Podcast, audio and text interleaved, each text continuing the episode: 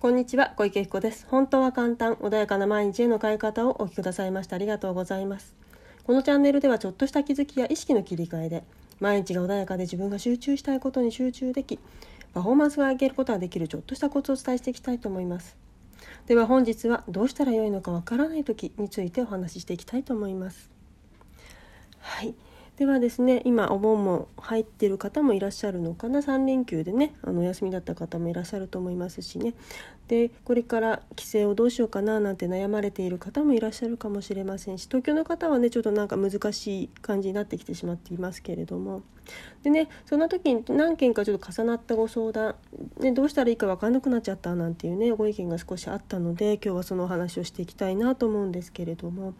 どうしていいか分からない時っていうのはどうしてもですね周りの情報だったりに振り回されちゃってる自分がどうしたいっていうよりも周りにいろんなことが起きすぎて何を信じていいのかが分からなくなっちゃってる時っていうのはねどうしていいか分からないっていうことが起きやすいんじゃないかなっていうふうに思うんですね。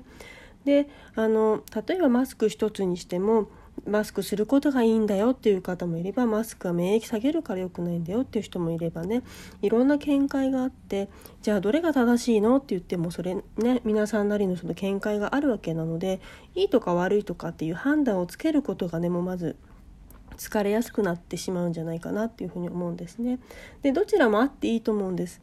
ただじゃあ自分にとって生きやすいのはどっちなんだろうかっていうのをね考えてみてほしいんですね。あの例えば私は確かにマスクってあの息苦しいので私もどちらかというと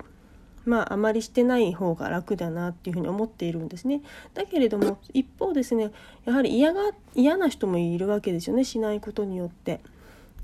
ならばそちらに合わせる方向でまずあの自分が一人でいる時はと特にする必要性はないので外に出た時はその方に向けてねあのやはり嫌がら嫌がる方もいらっしゃるのであの一応極力外ではつけましょうというようにね私はやっていますだからといってマスクをつけなきゃ危険なんだよっていう風な意見の側の人間では私はないんですね。であの別にそれはいいとか悪いとか何がいいとか悪いとかではないと思うんだけれども自分なりの基準っていうものをきちっとつけあのつけてでそれに対してあの自分がどうしたら楽なのか自分がどうしたら生きよく生きやすくなるのかっていうのを中心に考えていくとあとはもう迷わなくなっていくんですね。やはりあの生きにくくなる時っていうのは歪みが生まれたりとか対立が生まれた時っていうのはどうしてもねストレスかかってしまうこともあります。だけどそれって回避することはとても簡単だったりすることが多いですよね。柔軟に自分が変化をすれば他者を変えようとするから苦しくなるでも自分が柔軟に変えることができたら状況は変化するんですよね。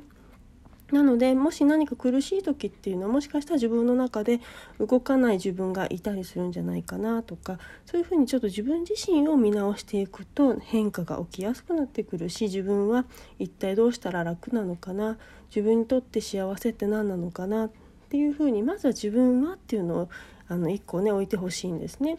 でその上でじゃあまあ自分の信念を曲げるとか自分の意見を変えましょうっていうことではないんですよ。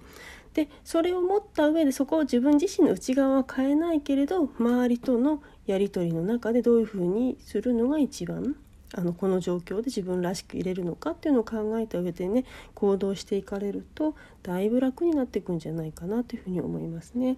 でその上で自分自身でどんな自分未来どんな自分だったら幸せを感じられるのかっていうのをもう一度考えてほしいイメージしてほしいんですね。悩んでる時ってその問題ばかりにね意識が行き過ぎてしまっている。なので本来自分はどうありたいんだろうかっていうことにね意識がね行きにくくなってしまうんです。で過去に縛られてしまうとかねよく言いますけれどもあとは今っていうものにねあのフォーカスできないでも今っていうものっていうのはその縛られてる状態が今なわけですよね。でもそこにフォーカスして今私は過去に縛られてるんだってことに気づけないで今今今やってもずっとそれは苦しい状態なのでまずあ過去に意識が行き過ぎているんだっていうことにまず気づいて現状の頭の中がね。でそれからじゃあ未来に私はどうなりたいんだっけっていうのをきちっとねあの意識を向けていかれるとちょっとずつあの明るかったりとかあの、ま、前にも話したことありますけどもラスっていうものが働いていい情報が取りやすくなってきます。でまたね浮かばないんだどうしたらいいんだろうっていうふうにまた考えてしまう方もいらっしゃるかもしれないんだけれどもひとまず深呼吸をして未来私はどうしたいんだ明日どうやって生きたら自分は幸せになれるんだろう楽になれるんだろう安心していけるんだろうっていうふうにねちょっとでも今今よりも少し素敵な未来ってものを描いていただきたいなというふに思うんですね。そうすることによって気持ちが少しずつ楽になってどんどんどんどん視野が広がってくるのでまずはどうしていいかわからない時ほど自分は本当はどうしたいんだっけ？今自分はどうなってると楽な状態安心した状態